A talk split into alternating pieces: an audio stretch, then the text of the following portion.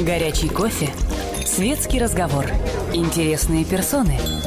Хорошая компания. Беседка. Уютное место для душевного разговора.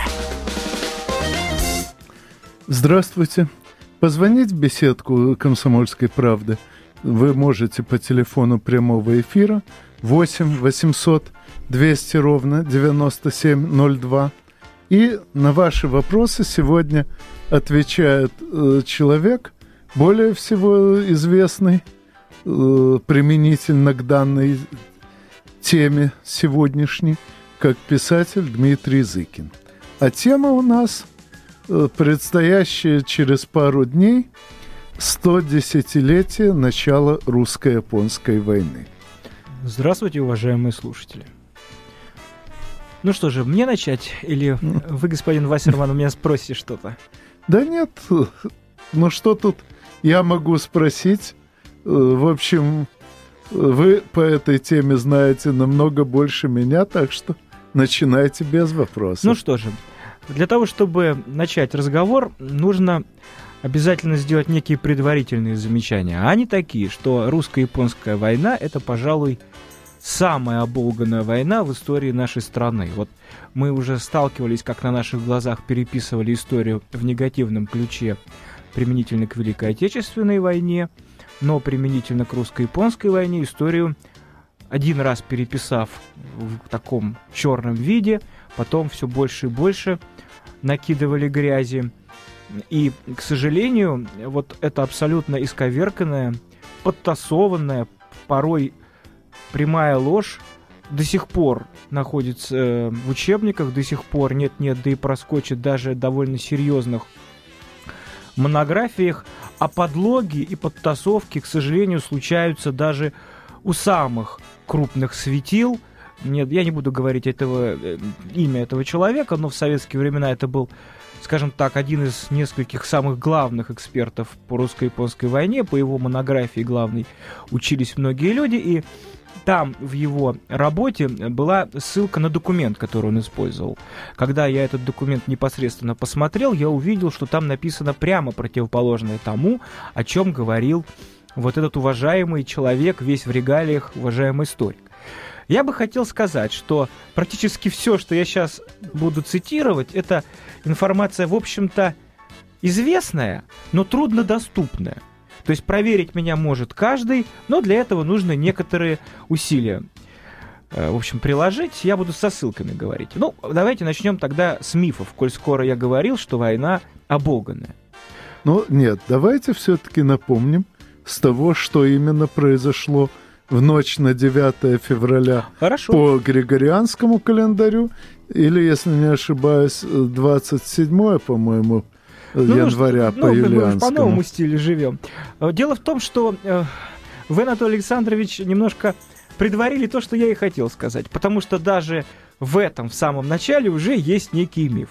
9 числа началась война русско-японская в 1904 году. Началась она, если использовать этот известный штамп, вероломно, в ночь, без, без объявления войны японские корабли атаковали русскую эскадру, и вот это, скажем так, мягко говоря, слабо сочетающееся с самурайской честью действо привело к тому, что Россия буквально в первые же часы войны осталась без трех своих лучших кораблей. А если учесть, что на Дальнем Востоке находилась лишь часть российского флота, а у японцев весь флот, то это уже сильно повлияло на расклады.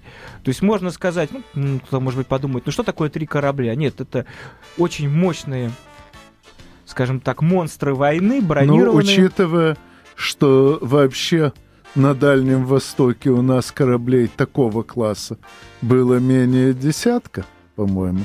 У нас э, было меньше, чем японских у японцев.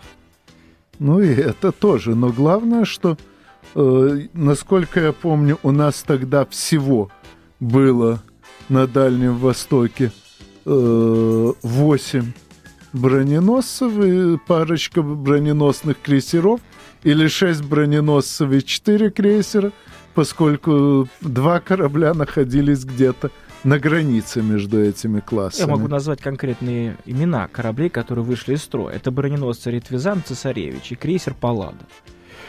И вот э, с этого можно даже и начать. Дело в том, что, как видим, войну спровоцировала не Россия, а уже есть первый миф о том, что войну спровоцировала, э, спровоцировала Россия.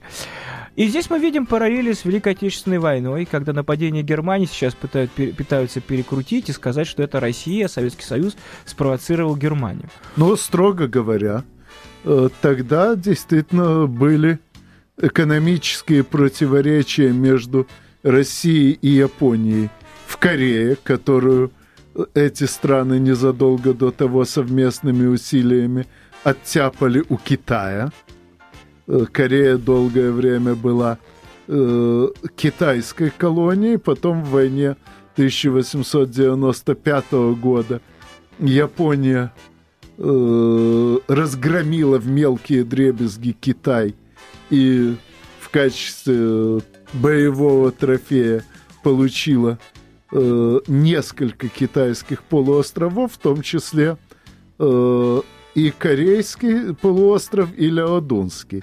Но Россия ухитрилась дипломатическим давлением заставить э, Японию передать Леодунский э, полуостров э, нам. Да, собственно, в отличие от Кореи, которую Япония практически полностью э, захватила, э, Леодун она формально взяла в аренду. Так вот, Россия добилась расторжения этого договора об аренде и заключила арендный договор сама. Естественно, японцев это крайне обидело, но все это было в рамках тогдашних правил поведения великих держав и э, не рассматривалось как основание для войны.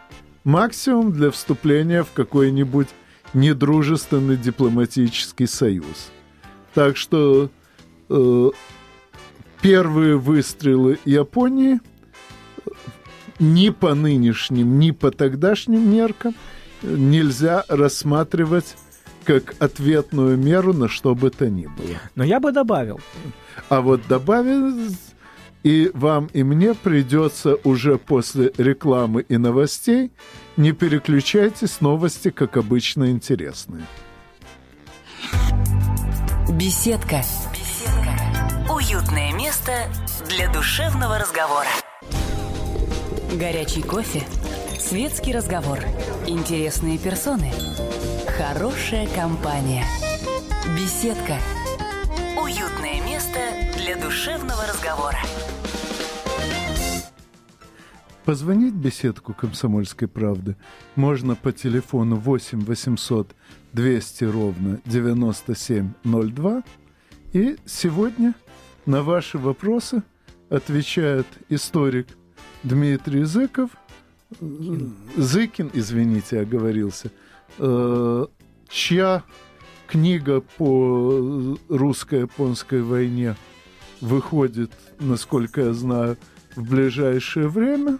И в преддверии ее появления мы обсуждаем саму эту русско-японскую войну, поскольку началась она 9 февраля 1904 года, то есть в это воскресенье исполняется 110 лет со дня ее начала.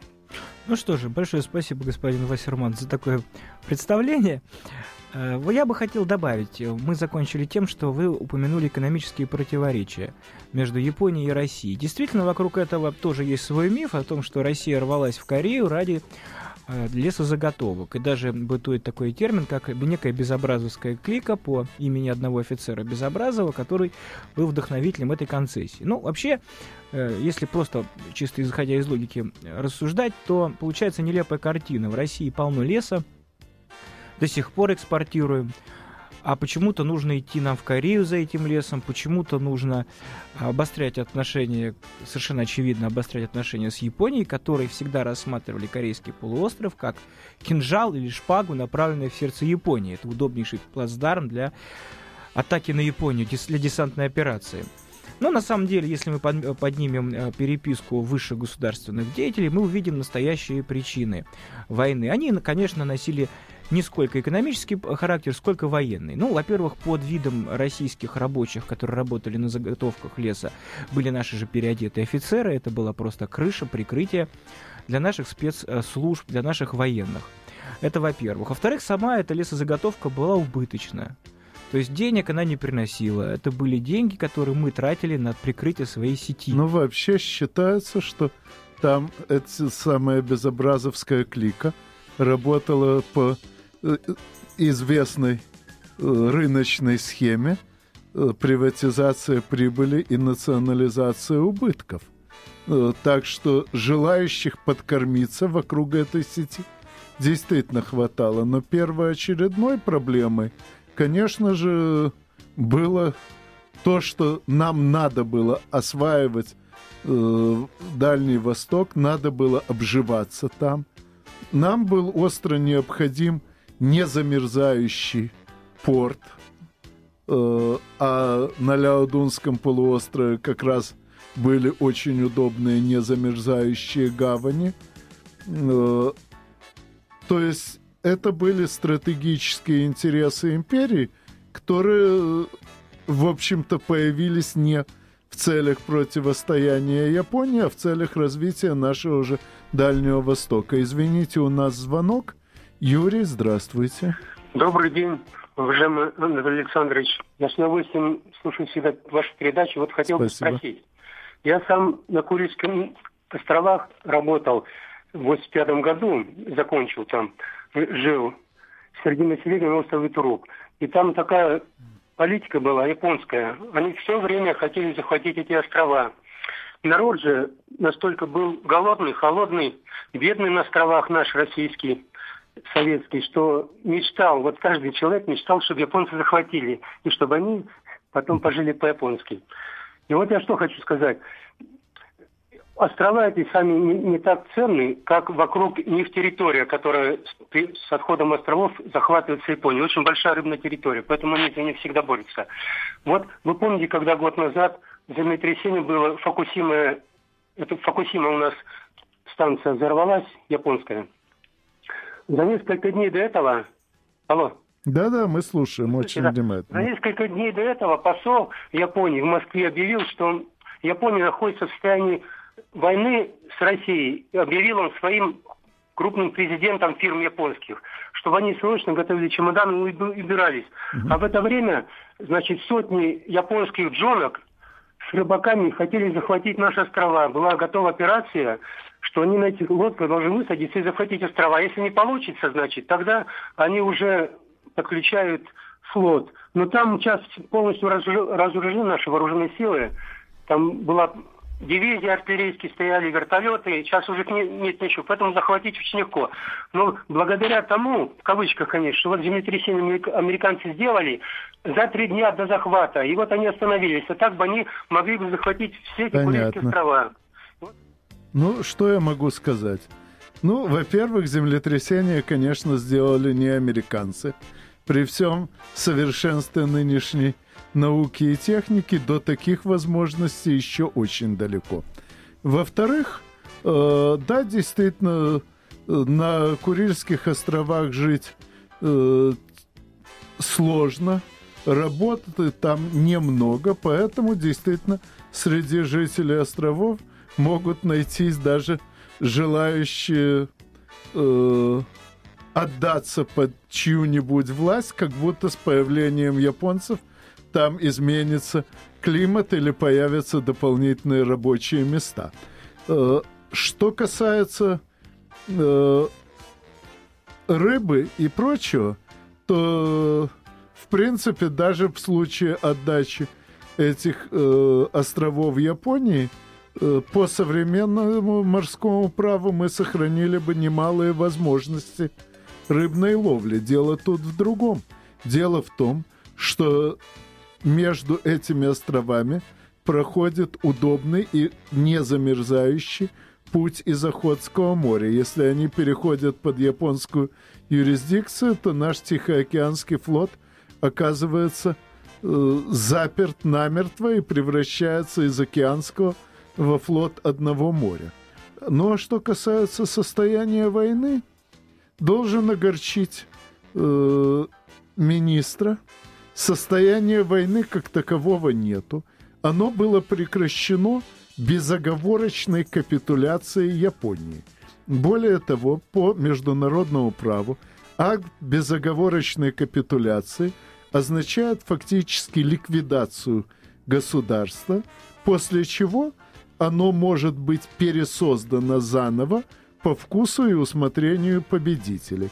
В частности, победители в этом акте особо оговорили, что прекращается юрисдикция Японии над всеми Курильскими островами, включая и ту часть гряды, которая заходит южнее северной оконечности острова Хоккайдо, там это специально упомянуто. И, соответственно, у японцев нет никаких оснований требовать себе хоть один из этих островов. Правда, в свое время Никита Сергеевич Хрущев, отличавшийся э, недержанием языка ввиду отсутствия главного органа, управляющего языком, э, а именно мозга, действительно заявил, что в случае, если будет заключен мирный договор, то Советский Союз в порядке э, доброй воли вновь подарит Японии парочку островов. Вот это японцы считают основанием для их истребования. Ну так для начала пусть подпишут мирный договор, а потом будут требовать, чтобы мы им что-то подарили.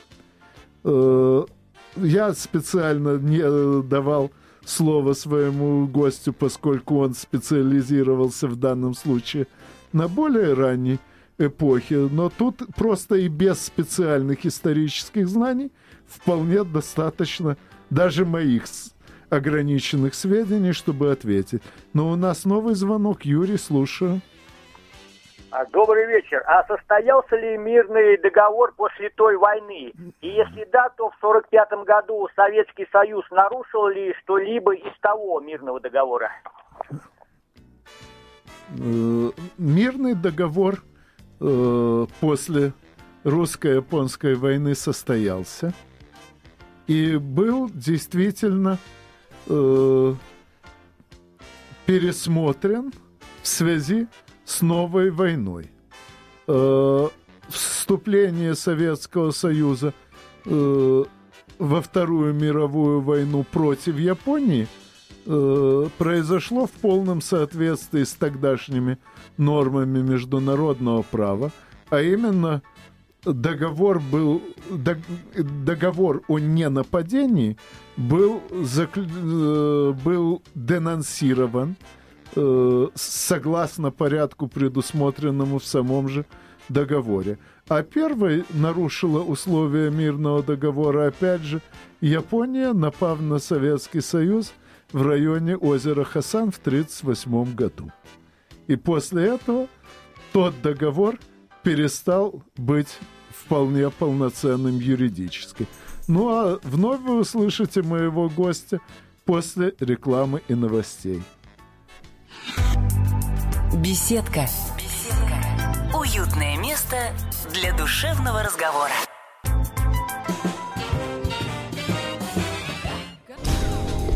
Горячий кофе. Светский разговор. Интересные персоны. Хорошая компания – Беседка. Уютное место для душевного разговора. Позвонить в беседку «Комсомольской правды» вы, как всегда, можете по телефону 8 800 200 ровно 9702. И э, сегодня э, мы обсуждаем э, годовщину начала русско-японской войны э, и отвечаем на вопросы ваши, по возможности связанные с этой годовщиной, э, вместе с писателем Дмитрием Зыкиным, чья, э, с историком и писателем Дмитрием Зыкиным, чья книга, посвященная этой войне, в скором времени выходит из печати. И, к сожалению, мы остановились на предвоенных событиях, а теперь все-таки надо вернуться к самой этой ночи на 9 февраля. Ну что же, мы возвращаемся действительно к боевым действиям. Как уже было сказано, была атака из объявления войны. Несколько кораблей, э, в общем, скажем так, выведены были из строя. Ну, будем пунктирно идти. Давайте. Через некоторое время произошли высадки японских войск в Корее. Первое столкновение, как и следовало ожидать, очень незначительных сил э, нашей армии Э, закончилось тем, что наша армия отступила, и это неудивительно, потому что Япония находилась рядом, она готовилась к войне очень много лет, Россия находилась за многие, скажем так, основные силы России находились за многие тысячи километров от театра боевых действий. Война, хоть и называется русско-японская, велась она на территории современного Китая, вот это надо подчеркнуть. И, э, значит, э, наш отряд очень правильно оборонялся, он свою задачу выполнил. Его задача была притормозить движение японских войск, многократно превышавших силы наших. И наши войска, они по, без всякого, скажем так, бегства в полном порядке отошли. Я считаю, что, ну и постепенно они отступали, понемногу отступали, выигрывая время а на, для накопления сил для контрнаступления. В основе скажем так, стратегического плана командования был опыт 1812 года, это видно по документам. А суть была такова, пока у японцев превосходство в количестве солдат, надо удержать армию, спасти армию, точнее, от э, разгрома, э, по, меньше, по меньшей мере э, отступать, побольше изматывать противника, и когда уже накопится значительная часть наших материальных ресурсов, а это предполагалось сделать спустя, ну, ну, ну примерно год, перейти в контрнаступление и, и опрокинуть японцев, выгнать их э, с материка. Э, следующим важным этапом, э, можно сказать, была эпопея Порт-Артура, а потом можно сказать о полевых сражениях э, в самой Маньчжурии. Ну вот, э, летом 1904 года начались бои за передовые укрепления Порт-Артура, началась многомесячная осада. Но прежде чем э, говорить об этой осаде, ответим на очередной э, звонок. Юрий, здравствуйте. Здравствуйте. Я читал у разных авторов о взаимоотношении России и Японии, и э, не совсем эм, однозначные выводы можно сделать. Ну, каждый свое что-то высказывает. Скажите, пожалуйста, как вы считаете, если вот э, заглянуть в историю освоения Дальнего Востока, Россия имеет какие-то права, может быть, исторические, моральные, так сказать, не по закону, а по понятиям, на северную часть Хоккайдо, может быть, на весь остров. И вот э, театр военных действий тогда с Японией, вот это вот э, мы у китайцев ничего не можем обратно попросить, там порт дальний, например. А? А я отвечу на этот вопрос. Дело в том, что на территории Китая, хотя шли войска, э, шли боевые действия, были наши войска, надо подчеркнуть, что территория Китая оставалась в суверенитете Китая. Россия арендовала этот полуостров, но она его не аннексировала. Это во-первых. Так что, если говорить о законной стороне вопроса, никаких оснований уже сейчас нет э, пересмотреть нынешний статус Порт-Артура и Дальнего – ну, конечно, можно вспомнить советскую историю, когда некоторое время эти города вновь были э, арендованы Советским Союзом, но и эта эпоха закончилась.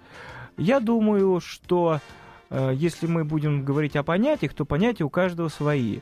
У китайцев есть тоже свои понятия, они тоже, возможно, захотели бы претендовать на что-то на Дальнем Востоке. Я могу напомнить Э, договора уже после русско-японской войны, когда Россия и Япония поделила север Китая, об этом, кстати, немногие знают, что несмотря на поражение России, спустя некоторое время Россия и Япония вновь делили и уже Китай. Фактически под протекторатом России оказывались очень большие территории э, на, ну, вот в Маньчжурии, на севере. Потом этот договор был продлен, и в 16 году, если не изменяет память, Япония и Россия договорились о военном союзе против любых других государств, которые бы попытались бы эти условия пересмотреть и отнять у России или у Японии. Те части Северной Манчжурии, которые мы поделили с японцами. Но, согласитесь, мы у китайцев ничего не спрашивали. Поэтому по закону и по понятиям эти территории вряд ли как-то сейчас можно вернуть. Но в те годы, да как и сейчас, все решала сила. Тогда Россия была, несмотря на всю антироссийскую пропаганду, отнюдь не гнилым царизмом, зашедшим в тупик, а великой сверхдержавой, которая делила огромные территории далеко от своих границ в Китае, в Персии, в Афганистане и в других странах. Поэтому... Ну, все-таки недалеко. Мы ну, делили сказать? эти территории со странами, которые были еще дальше от них. Безусловно, безусловно. В этом смысле у нас гораздо больше прав. Действительно, деля территории э, э, Персии, например, с Британией, мы хотя бы с Персией, тогда Ираном, граничили. Англичане нет. Но, с другой стороны, это и не удивительно. Англичане известная морская империя. Ну что ж, я, наверное, ответил на вопрос. Да, а тут уже новый вопрос. Евгений, здравствуйте. А, здравствуйте, Анатолий. Меня очень волнует следующий вопрос в отношении войны русско-японской. Наш поход нашей эскадры под командованием адмирала Рожде... Рожественского. Ага, поговорим. Я прочитал в советское время э, роман Новикова «Прибоя». Там он выглядит совершенным некомпетентным полководцем, морефлотцем эскадры. Извините за выражение придурком. А на самом деле действительно так было. Он был совершенно непригодный командующий. Давайте я отвечу на этот вопрос. Давайте мы сначала вспомним. Вообще, я сначала методологически. Когда вы где-то читаете про то, что наши адмиралы, генералы или государственные деятели были действительно идиотами, придурками, неграмотными, некомпетентными, нужно задавать себе вопрос, а с чего бы это? Вот с чего бы это адмирал Рожественский был человек никуда не годный? Сейчас не составляет ни малейшего труда посмотреть его биографию. Вот что я могу сказать о нем. Рожественский Э, во-первых, был одним из лучших выпускников. Он, э, значит, артиллерийской академии. Вот у меня тут с собой выписано. Вот. Это, во-первых, он участник боевых действий еще до русско-японской войны. У него была военная подготовка, ну, вот в русско-турецкой войне, где он служил флагманским офицером на различных кораблях, командовал броненосцем и крейсером, был начальником главного морского штаба, Значит, э, э, комиссия, вот, которая разбирала его э, печальную эпопею с Сусимой, безусловно, трактует его действия как крайне некомпетентные, но если мне позволит время, я на этом вопросе остановлюсь подробно, когда мы будем разбирать Сусиму, если у нас есть это время. Но я отмечу, что в плане подготовки, в плане биографии, а тогда в, в царские времена существовал очень жесткий образовательный и э, ценз на продвижение по службе, этот человек был одним из лучших наших адмиралов с точки зрения вот всех формальных при, э, признаков. Почему его эпопея закончилась столь бесславно? Эта тема очень интересная для хорошего разбора. Лично я, если у меня будет возможность, я об этом расскажу попозже. Сейчас я могу сказать одно. одно. У меня есть обоснованное подозрение, что адмирал Рожественский был не дураком, а предателем. Знаете, знаменитая фраза «глупость или измена». Рожественский, кстати, работал в Лондоне, он был нашим атташе. Эм, комиссия, которая разбирала его дело, нашло столько странностей в его поведении, что можно ставить вопрос о государственной измене. С большой вероятностью человек привел флот на погибель он не был э, некомпетентным. Как раз наоборот, ему удалось беспримерное путешествие, э, беспрецедентное, привести столь колоссальный флот на такое огромное расстояние, а под, это на самом деле шедевр, это без всяких кавычек искусства, а там его погубить. Как он его погубил? Об этом есть очень хорошее исследование дореволюционное, которое было э, сделано и выпущено еще до революции. Ну, э, строго говоря, до сих пор спорят, э, был ли Рожественский действительно э, главным виновником поражения в самой Цусиме. Современные исследователи находят множество других причин, не связанных с его деятельностью, и об этих причинах мы постараемся поговорить после очередных новостей. Не переключайтесь. Беседка. Беседка. Уютное место для душевного разговора. Горячий кофе, Светский разговор. Интересные персоны. Хорошая компания. Беседка. Уютное место для душевного разговора. Позвонить беседку «Комсомольской правды» вы все еще можете по телефону 8 800 200 ровно 9702. На ваши вопросы сегодня отвечает историк Дмитрий Зыкин, чья книга, посвященная русско-японской войне, выходит из печати в скором времени. И сейчас у нас уже есть вопрос. Вадим, здравствуйте. Добрый день. Я где-то слышал о том, что э, прославившийся маршал Маннергейм во время э, войны с белофинами, оказывается, был награжден, участвовал в японской, русско-японской войне, был отмечен за личное мужество. И вот могли бы поподробнее рассказать бы? Я могу сказать о том, что Маннергейм уже после э, русско-японской войны был направлен э, России опять туда же, ну, примерно в, те, в ту же самую территорию. Он должен был заниматься, ну, если так назвать вещи своими именами, разведкой. Он должен был э, составлять специальные карты для России. Сам Маннергейм отмечает, что, несмотря на поражение от Японии, э, Россия отнюдь не отступилась от своих планов на Дальнем Востоке и э, вновь готовилась взять реванш. Для чего и был послан, в частности, Маннергейм, на рекогносцировку. А вот, честно говоря, э, за что он получил ордена, этого я сказать не могу. Таких эпизодов очень много.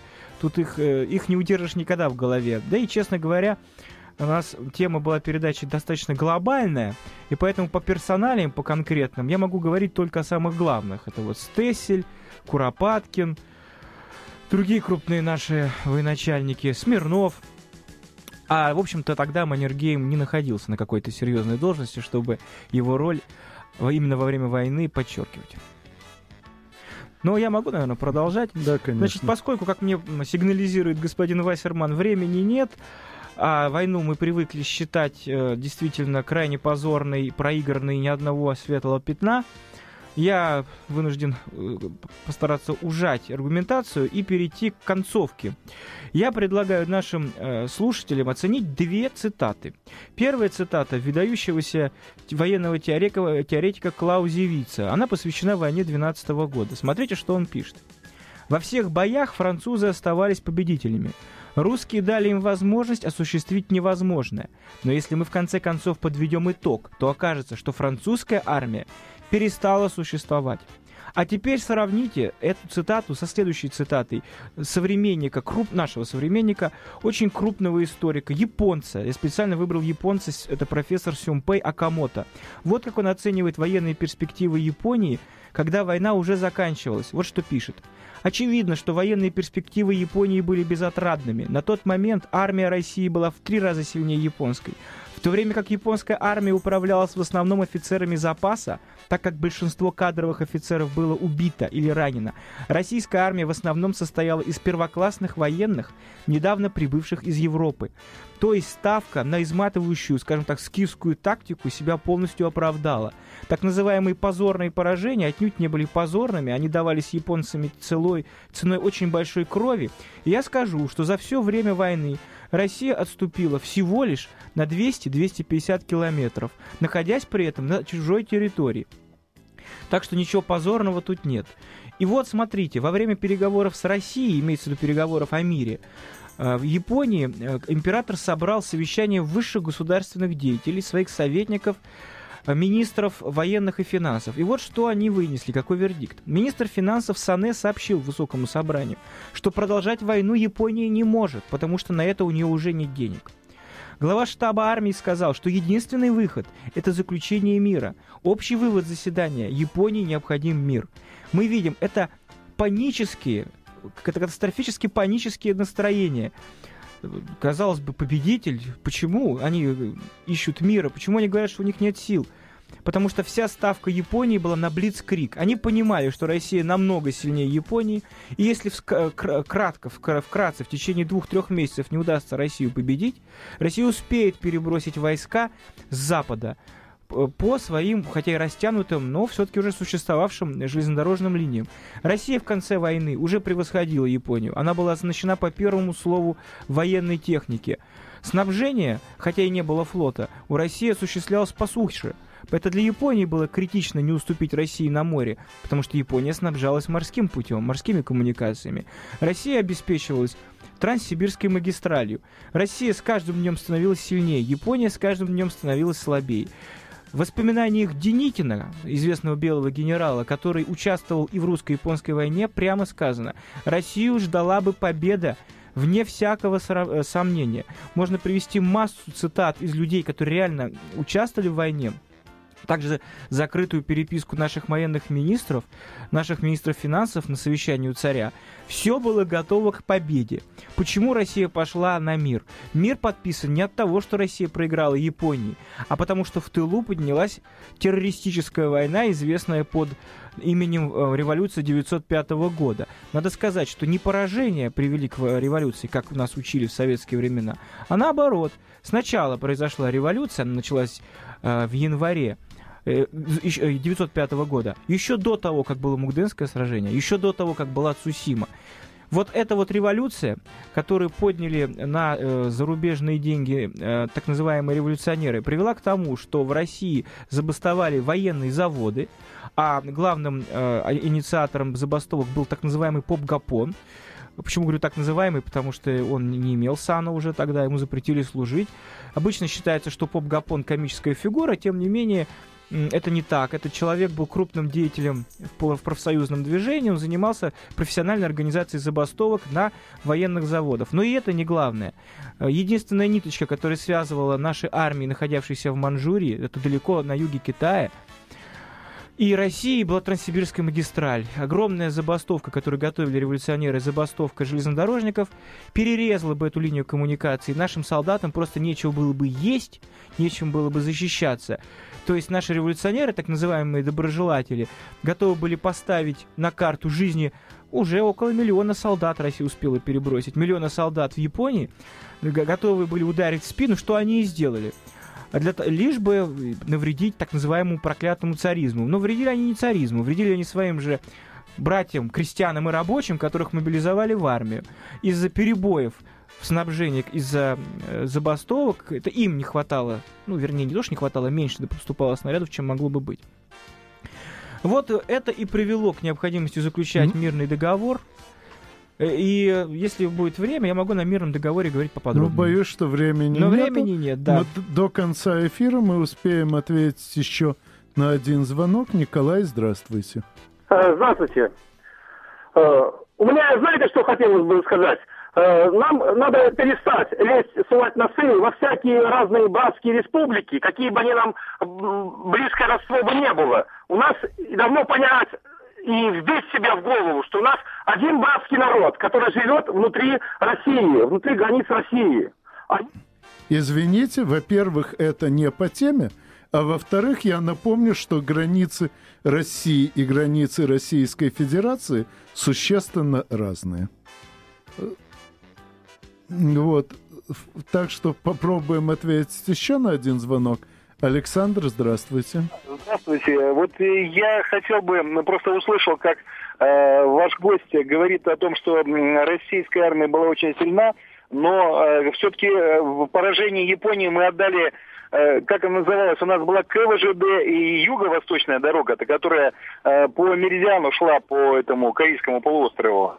Э, по этому мирному договору. И отдали еще пол Сахалина японцам. То есть, э, если мы были так сильны, э, почему такие территориальные уступки огромные? Значит, во-первых, никакие не огромные. Эти территории не принадлежали России, которые вы говорите, КВЖД и так далее. Они были арендованы. Россия отдала пол Сахалина. На тот момент это была каторга.